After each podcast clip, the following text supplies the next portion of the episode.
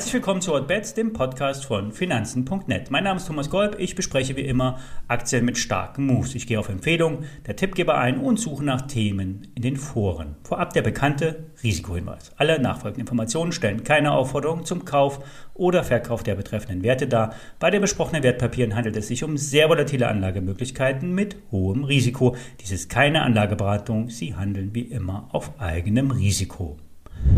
Heute heißt es Vorsicht an der Bahnsteigkante. Die Hexen tanzen und es kann zu Turbulenzen kommen. Das Ergebnis werden wir unmittelbar nächste Woche sehen.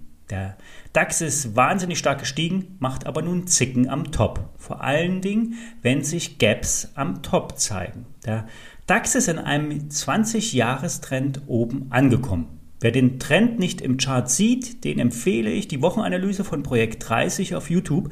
Marius erklärte ruhig und gelassen, dass wir vor nicht weniger als an einem 20-Jahres-Trend stehen. Kommen wir da nicht drüber, gibt's auf die Mütze. Oberhalb des Sky is the limit.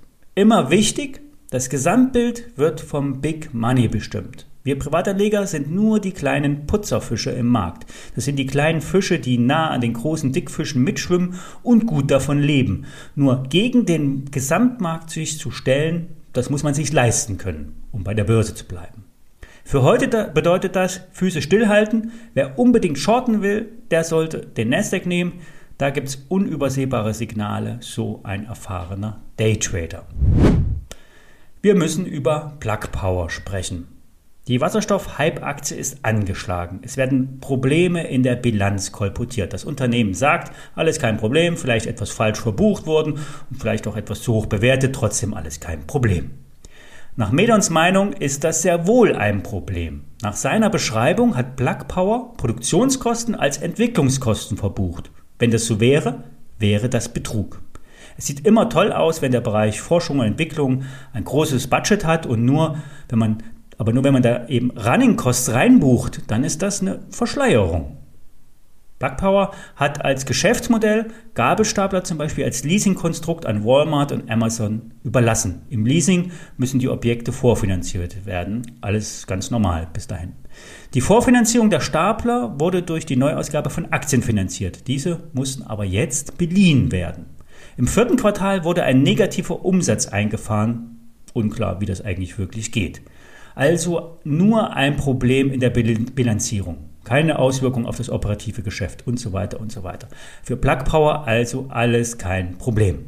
Nur, wie heißt es so schön, wo Rauch ist, ist auch Feuer. Die Frage ist, hat das Geschäftsmodell von Plug Power überhaupt nachhaltig Bestand? Medon sagt, sobald massive Probleme in der Bilanz auftauchen, sofort die Aktie meiden und einen großen Bogen darum machen.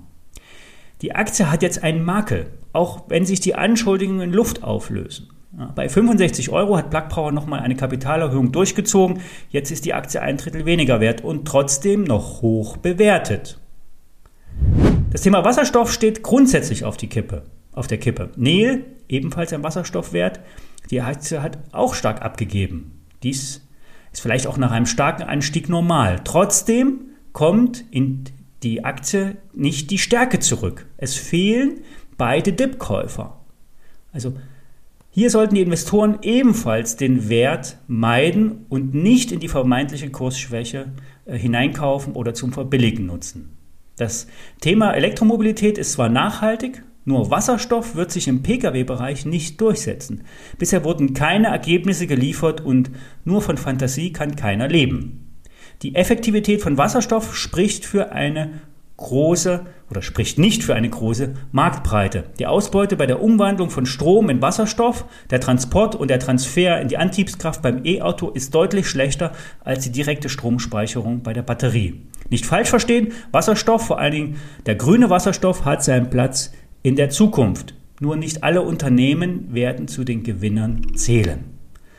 So, das waren jetzt keine guten Nachrichten zum Wochenende. Ich wünsche euch trotzdem eine gute Zeit. Wir hören uns Montag, wenn ihr mögt. Und alle Daten zu den besprochenen Werten findet ihr natürlich auf finanzen.net und alle E-Sins zum Nachlesen wie immer in den Show Notes.